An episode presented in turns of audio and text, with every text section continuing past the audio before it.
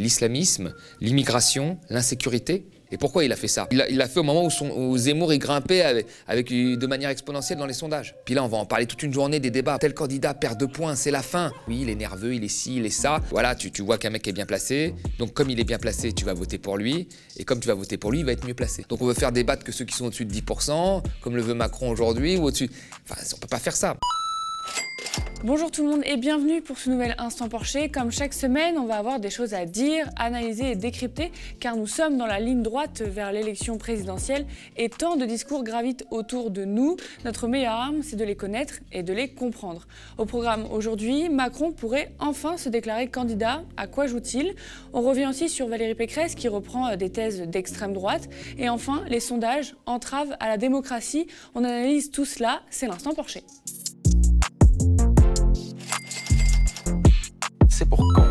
Eh bien, selon nos informations, Christophe, le scénario qui tient la corde, c'est la semaine prochaine, celle du 21 février, pour plusieurs raisons. D'abord, contrairement à cette semaine, la semaine prochaine, il n'y a pas de sommet international, ce qui dégage du temps au chef de l'État pour poser une candidature. En plus, la semaine prochaine se termine par la visite du chef de l'État au Salon de l'Agriculture, lieu éminemment politique et idéal pour parachever une candidature.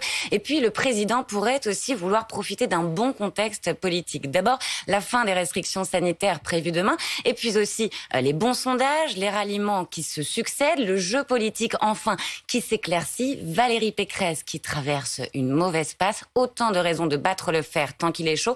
Maintenant, la seule chose qui pourrait bouleverser les plans d'Emmanuel Macron, c'est le contexte international. Évidemment, si la Russie décide d'envahir l'Ukraine, cela change la donne. Macron, candidat ou pas candidat? Les rumeurs s'enflamment. Le président de la République pourrait se déclarer officiellement cette semaine, selon BFM TV. Alors les rumeurs ici, nous, on les écoute pas trop. Par contre, à un mois et demi du premier tour, les candidatures ne sauraient se confirmer. Et Emmanuel Macron a quand même donné beaucoup d'indices dont on a pu discuter dans les épisodes de l'Instant Porcher. D'abord, il dit avoir envie d'être candidat, mais que ce n'est pas le moment dans le Parisien en janvier. Ensuite, ses proches font savoir à la presse qu'il ne participera pas au débat du premier tour. Puis en fait, si, mais en petit comité, sans Philippe Poutou par exemple. Et ce début de semaine, les responsables de la majorité sont conviés au QG de campagne pour une veillée d'armes.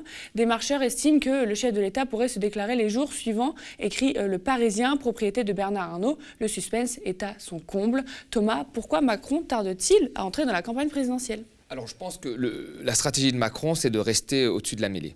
En bas, on se fâche euh, pour les prénoms, est-ce qu'on doit s'appeler Corinne ou autre chose, etc. Et puis lui, en haut, il gère les affaires du monde, euh, il rencontre Poutine, la crise est à, nos portes euh, en, Europe et il essaie de, délier cette crise, il gère la crise sanitaire avec les partenaires européens et ainsi de suite. Donc lui, il est au-dessus de la mêlée. C'est ça sa stratégie. ça paye puisqu'il reste quand même très bien placé dans les sondages. Hein. Il reste toujours en tête des sondages au premier tour. Donc il faut choisir le juste moment pour y aller. Et il faut qu'en fait tous les aspects géopolitiques, sanitaires servent sa campagne. Donc c'est quand même une stratégie voilà, euh, extrêmement fine pour annoncer sa candidature. Et il attend quand même le dernier moment. Là, je pense que ça ne serait tardé. Et puis c'est un suspense maintenant qui, qui, devient plus un suspense puisque tout le monde est au courant. Et d'ailleurs, il, n'est est, même pas candidat, qu'il est déjà sondé donc, euh, depuis le début. Donc voilà, tout le monde est au courant. Mais il faut trouver le bon moment et un moment politique euh, pour voilà, annoncer sa candidature tout en restant au-dessus de la mêlée qui est en bas. Et le but de Macron, vraiment, c'est de, de d'écarter. Moi, je, en fait, lui, c'est ni, de gauche ni de droite, hein, même s'il est plus de droite que de gauche. Et, le but, ça a été de, prendre toujours plus euh, au, centre. Hein. Il a pris pratiquement tout, tout, tout le PS, euh, il, a, il a pris là, toute la droite, et c'est d'écarter de plus en plus, de plus en plus, pour qu'il ne reste que les extrêmes et que lui, ce soit la voie de la raison. Voilà. Et c'est ça le but qu'il essaie de jouer. C'est pour ça que c'était une erreur quand il a fait sa sortie sur les non-vaccinés, parce que là, il a montré qu'il était euh, finalement dans une position extrême aussi. Il aurait mieux fait de jouer la voie de la raison, comme il essayait de faire depuis un certain nombre de semaines, parce que cette voie de la raison, voilà, c'est un peu ce qu'il essaie d'incarner face aux extrêmes à gauche comme à droite, qui eux ont des positions beaucoup plus radicales, qui peuvent selon les sondages, euh, faire parfois un peu, un peu plus peur à, à une France on va dire, plus modéré. Est-ce que tu sais quel, va être son axe pour cette campagne présidentielle? Parce que je pense que ça va pas être le même qu'en 2017. Non. En 2017, c'était clairement la Startup Nation. On se souvient quand même des sorties qu'il faisait. C'était je vais dynamiter euh, l'économie française par un certain nombre de réformes, notamment en cassant le service public et le modèle social. Hein. Il disait je n'aime pas le modèle social, le statut de fonctionnaire, c'est plus un statut valable. Moi, c'est la Startup Nation, c'est la théorie de l'ubérisation de l'économie, c'est les jeunes qui veulent devenir milliardaires. Moi, je veux des jeunes qui, ont envie de devenir milliardaires. C'est ça, Macron. Et, et ça a bien marché. Donc la campagne de 2007 était une campagne sur l'économie. Là, euh, Macron, il fait tout pour ne pas parler d'économie. Parce que son programme économique est un programme dur, c'est un programme plutôt de droite, donc il fait tout pour ne pas en parler. Alors il donne quelques gages quand même à, sa droite en disant oui, je vais faire la réforme des retraites, oui, j'ai permis en fait euh, aux entreprises de revenir, j'ai augmenté ma compétitivité, on est un des pays qui avons le meilleur rebond en termes de reprise. Il essaie de dire, de dire tout ça. Euh, mais les réformes qu'il va engager après vont être difficiles. Mais il ne peut pas les dire ça. Parfois, il laisse infuser, il ne peut pas le dire. Donc là, il va faire une campagne vraiment, encore une fois, sur la France soi-disant modérée. C'est-à-dire, et c'est pour ça qu'il fait avec nous cette campagne où là, il y a des agriculteurs qui parlent, des infirmières, des cadres, des commerçants. Il est fait. Voilà, on est loin de la Startup Nation. Alors, il a voulu commencer cette campagne en faisant un tour de France qui s'est un peu arrêté euh, en plein milieu, peut-être à cause, je crois, des conditions aussi sanitaires. Euh, il voulait faire un tour de France en commençant par les territoires. Donc, on était vraiment à l'opposé de la campagne de, 2017. Donc là, on va faire une campagne le nous le nous modéré, euh, celui qui accepte quand même les réformes, celui qui, aime bien le service public, euh, celui euh, qui s'est fait vacciner sans broncher, celui voilà la, voie de la modération. C'est à ça qu'il essaie de jouer. Et je pense que sa campagne va jouer là-dessus en disant voilà moi je casserai pas la baraque comme Valérie Pécresse. Moi je vais faire en sorte que l'économie soit bien gérée, pas comme ce que veut faire l'extrême droite de Zemmour ou de Marine Le Pen, et, comme veut faire d'un point de vue économique, mais d'un autre, d'un, autre virage, euh, Jean-Luc Mélenchon. Et il y a un certain nombre de Français, après une période euh, d'épidémie, de crise sanitaire comme ça, qui veulent surtout pas qu'il y ait de grands changements. Et c'est là-dessus qu'il va miser dans cette campagne. Dans dix ans, serons-nous encore la septième puissance du monde? Serons-nous encore une nation souveraine ou un auxiliaire des États-Unis, un comptoir de la Chine? Serons-nous une nation unie ou une nation éclatée? Face à ces questions vitales, pas de fatalité, ni au grand déclassement, ni au grand remplacement.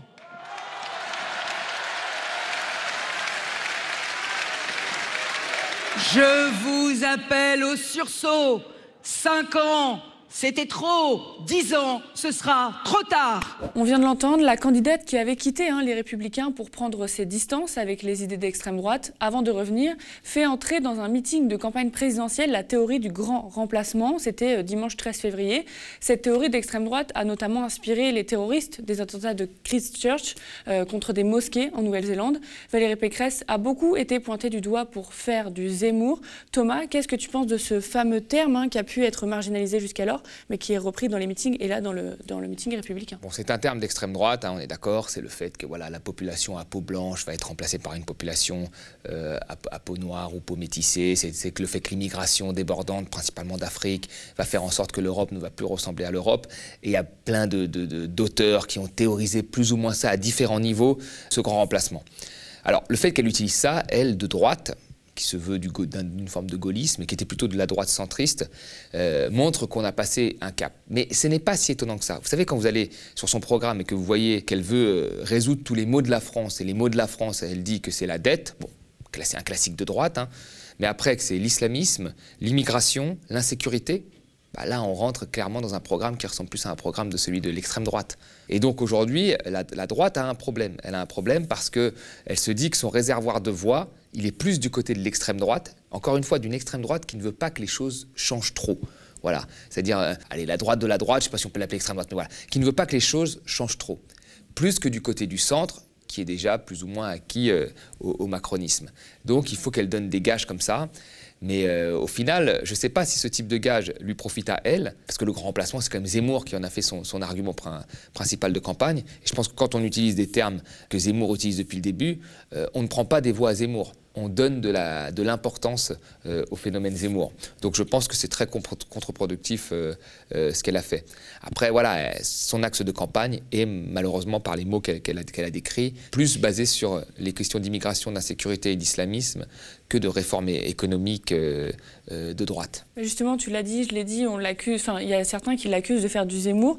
C'est quoi son positionnement justement par rapport à Macron, du coup, dans la campagne? Mais en fait, l'oligarchie, comme on aime bien dire, c'est-à-dire les, les très riches, les grandes entreprises ont déjà leur champion. C'est Macron. Je veux dire, Macron n'a jamais fait autant de cadeaux aux, plus riches et aux, grandes entreprises. Hein. Vraiment, il y a, aujourd'hui justement euh, une, petite musique qui veut dire que Macron n'a pas fait les réformes qu'il avait dit, etc. pour dire que bon, Macron est un pragmatique parce que pendant la crise sanitaire, il a fait le quoi qu'il en coûte. Mais même dans ce quoi qu'il en coûte, il a encore fait des cadeaux énormes euh, au capital. C'est-à-dire qu'il a baissé les impôts de production euh, très fortement, alors qu'avant, il avait déjà baissé l'IS, euh, il a baissé l'impôt sur, sur, la, sur la fortune, l'ISF, il a baissé la, la, flat tax, les impôts sur les revenus, les revenus financiers. Il a fait plein de cadeaux au capital. Ça n'a pas vraiment changé grand-chose aux délocalisations, etc., qui ont continué euh, à la désindustrialisation, qui a continué euh, sous Macron, mais ça a été des cadeaux très forts aux détenteurs euh, de capitaux et, aux très riches. Donc il est là le candidat du, business, c'est Macron. Voilà. Donc de dire maintenant, ça va être moi, qu'est-ce qu'elle peut dire de plus que Macron C'est très difficile. Donc ça déporte sa campagne sur euh, l'extrême droite. Voilà. Avant, la droite, elle pouvait dire ça parce qu'il y avait souvent la gauche dans l'alternance PS qui avait fait moins de cadeaux, qui en avait fait quand même mais moins. Elle pouvait dire en passant la droite, j'en ferai un peu plus. Mais là, elle, est, elle est bloquée. C'est le jeu de Macron. Le jeu de Macron, c'est de pousser toujours les gens vers les extrêmes. Voilà, pour que lui, au centre, il ait une place de plus en plus importante. Et donc là, il la pousse, euh, alors qu'à la base, elle était contre. Hein. Je me souviens que Pécresse a quitté le LR parce qu'elle trouvait que le LR euh, prenait une mauvaise tournure à l'époque. C'était plutôt la, droite centriste, elle. Et là, elle est obligée d'aller chasser sur ces terres-là parce que Macron la pousse. Et donc, euh, Macron est un fin, stratège là-dessus parce qu'on voit bien que là, elle s'est complètement scratchée avec ce, Même en interne, ça a créé des remous en utilisant ce terme de, de, de, grand remplacement. Donc oui, le but aujourd'hui, c'est de faire une campagne de plus en plus vers l'extrême droite, mais l'extrême droite, ben, quand on fait une campagne là-dessus, ça profite à l'extrême droite. Quand ça profite à l'extrême droite, c'est le rêve que voudrait Macron. Ça fait un deuxième tour, Macron-Zemmour ou Macron-Le Pen. Et après, avec le vote utile, euh, le barrage, etc., qui profitera toujours à Macron, peut-être pour une dernière fois, ou de justesse, mais qui lui profitera quand même puisqu'il sera président. Non, la dictature des sondages ne tue pas le débat électoral, se défendent les responsables des principaux instituts d'études dans une tribune dans Le Monde mardi dernier qui mettent en avant le sérieux et le professionnalisme des méthodes des chercheurs. C'est vrai que les sondages sont souvent pointés du doigt hein, pour faire les, élections avant qu'elles n'aient lieu, abîmer la démocratie ou encore encourager les votes utiles ou contre plutôt que les votes de conviction. Ouest France avait d'ailleurs fait le choix de ne publier aucun sondage lors de cette campagne présidentielle. Je cite, à chaque élection, on veut connaître le résultats avant même que les Français aient voté. Cette année où on est allé jusqu'à imaginer convoquer les sondeurs pour désigner les candidats, on atteint des sommets. Pourquoi se casser la tête à bâtir un programme politique alors que pour quelques milliers d'euros, des sondages vous diront ce qu'attendent les gens Ce recours systématique aux sondages pour éviter de se pencher sérieusement sur les programmes des candidats ou pour pallier l'absence de programme nous paraissent dangereux pour la démocratie, écrivait François-Xavier Lefranc, rédacteur en chef du premier quotidien de France en octobre dernier. Thomas, toi, qu'est-ce que tu penses euh, des sondages? Est-ce que tu comprends les critiques sur le fait qu'ils sont biaisés, etc. Les, sondages... Euh, en eux-mêmes sont plutôt fiables. C'est-à-dire qu'il n'y a pas une volonté des sondeurs de tricher, comme, comme on l'entend parfois, pour influencer un candidat ou un autre. Les, méthodes statistiques utilisées sont rigoureuses. Euh, il y a eu des fois, il y a eu des gros ratés, des énormes ratés, comme en 2002, quand, quand, quand Jospin était persuadé d'être au deuxième tour et que c'est Jean-Marie Le Pen qui a, été, qui a été au deuxième tour. Il y a eu un gros raté. Il y a eu d'autres ratés aux européennes, quand Jadot était en dessous de 10 et qu'il est arrivé largement au-dessus de 10. Voilà, il y a des ratés parfois. Mais les gens essayent de s'adapter, ils sont sur des, populations représentatives, ils essayent de faire au mieux, euh, on va dire, euh, leur métier. Donc pour moi, le, sondage est quelque chose de sérieux, de bien fait. Il n'y a pas un lien avec le pouvoir qui voudrait en fait que l'on truque les sondages pour influencer les Français. Ça, je n'y crois pas. C'est la conséquence de ces sondages qui est différente. Hein. C'est la conséquence que, que, ces sondages entraînent euh, qui est importante. Mais le sondage en lui-même est, quelque chose de fait sérieusement. Justement, tu parles de euh, conséquences. Euh, est-ce que tu vois, quand tu analyses, quand tu décryptes les sondages, qu'ils ont un impact sur le positionnement des politiques et même au-delà? Bien sûr. En fait, c'est là le vrai problème. Ce n'est pas, pas le sondage en lui-même. La tribune, moi, des, des, des, des sondeurs, je suis, je suis plutôt d'accord avec eux sur les méthodes. C'est la conséquence de ces sondages. Quand vous avez des sondages tous les jours, vous prenez en compte ces sondages, ben, il y a des conséquences. Il y a des conséquences sur ceux qui votent, parce que quand vous voyez, par exemple, je sais pas moi, un Macron très élevé et deux d'extrême droite qui sont juste derrière, bah, qui est-ce qui devient le vote utile, le vote barrage? C'est Macron. On se dit, mais pourquoi je donnerais une voix pour euh, Madame Artaud, qui est à moins de 1% Parce que Madame Artaud, elle sert à rien, en fait. C'est comme si j'étais ma voix à la poubelle. Donc le vote barrage, ça va être Macron. Voilà. Ou ça va être un autre candidat mieux placé à gauche. À un moment, c'était le PS, maintenant c'est Mélenchon, c'est ça. Donc il y a cette question de, vote utile qui rentre en compte euh, dans le choix de l'électeur en fonction des sondages. Et donc l'électeur base son choix pas que en fonction des programmes, il base son choix en fonction du sondage. Et ça, donc, ça crée ce qu'on appelle des prophéties autoréalisatrices. C'est-à-dire que, euh, voilà, tu, vois qu'un mec est bien placé, donc comme il est bien placé, tu vas voter pour lui, et comme tu vas voter pour lui, il va être mieux placé. Voilà. Donc ça, c'est un vrai problème. Ça, c'est un vrai problème. Et le deuxième, c'est sur les politiques. Les politiques, euh, en fonction des sondages, des tendances, ils estiment que la France est plus de droite euh, que de gauche, donc ils prennent des positions plus à droite. Et ça, on le voit dans des candidats de gauche, notamment Montebourg, qui a, tiré la, plus grosse balle qu'on n'a jamais tirée dans, le pied d'un homme de gauche avec son histoire des transferts Western Union, où il a repris quasiment une, proposition de Zemmour. Et pourquoi il a fait ça? C'est pas il l'a fait au moment où, Zemmour est grimpé avec, de manière exponentielle dans les sondages. Vous voyez? Donc là, il s'est dit, c'est ce qu'il faut faire, et, voilà. Et puis, et puis, quand bien même, aujourd'hui, on est dans une époque où il y a les chaînes d'infos en continu, où il y a plein de choses comme ça. Donc, si demain, je sais pas moi, un candidat perd deux points, ben, on se dit, tiens, il perd deux points. Euh, ça va titrer dans tous les journaux. Euh, tel candidat perd deux points, c'est la fin. Puis là, on va en parler toute une journée des débats. Pourquoi il perd deux points? Ah bah oui, il est nerveux, il est ci, il est ça. Et à la fin, finalement, les gens disent Ah bah oui, c'est vrai, il perd deux points. Et il va perdre ces deux points, en réalité, parce que les gens vont dire Bah c'est vrai, il est nerveux euh, après une journée. Oui, c'est vrai, en fait, ça sert à rien de voter pour lui. Et à la fin, il perd ses deux points, prophétie autoréalisatrice. Donc c'est ça le vrai problème aujourd'hui des sondages. C'est que les sondages entraînent un certain nombre de débats qui entraînent des changements chez les lecteurs euh, et, chez, le politique. Et j'irai même plus loin. Parce qu'aux européennes, par exemple, Benoît Hamon, à un moment, on s'est dit est-ce qu'il doit débattre ou pas? Parce qu'il est en dessous de 10% ou en dessous de 5%. Donc on veut faire débattre que ceux qui sont au-dessus de 10%, comme le veut Macron aujourd'hui, ou au-dessus. Enfin, on ne peut pas faire ça. Quand on est candidat et qu'on a ses signatures, bah, on doit débattre. Ce n'est pas le sondage qui décide qui doit débattre ou pas débattre. D'ailleurs, le débat, c'est très important hein, pour le choix des électeurs. Donc, vous voyez, moi, j'ai rien contre le sondage. Je pense qu'il en faut. Mais le problème aujourd'hui, c'est qu'on a des sondages tous les jours. Euh, tous les jours avec des, différences comme ça, ce qui crée en fait euh, des, des, comportements et des professions autoréalisatrices, et ça nous détache de plus en plus en fait de ce que devrait être la politique, qui est un débat de fond et de programme, et pas un concours de beauté ou un tiercé ou, un, euh, la course de petits chevaux où on se dit qu'est-ce qui va gagner, où on fait des paris, etc. Ça ne doit pas être ça.